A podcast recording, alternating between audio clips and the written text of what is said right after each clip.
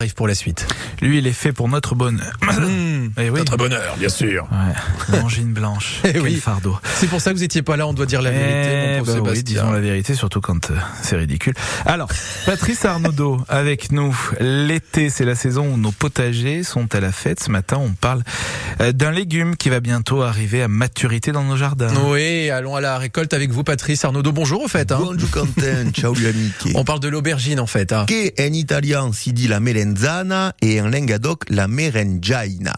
Rien à voir donc avec le mot aubergine que le français, lui, a emprunté à l'arabe. Merengaina vient au latin, comme souvent, hein, et il serait dérivé de malum in salum, désignant le fruit malsain, ce qui n'est pas une super publicité pour l'aubergine, avouons-le. Ah bah tiens, euh, justement, fruit malsain, parce que c'est pas mal ça, parce qu'en Languedoc, il a un surnom, faites nourrir. Louvier d'Azé. Alors Louvier, c'est la verge, et Louvier d'Azé, c'est le zizi de l'âne, un nom rigolo et imagé hein, qui sert à, définir l'aubergine.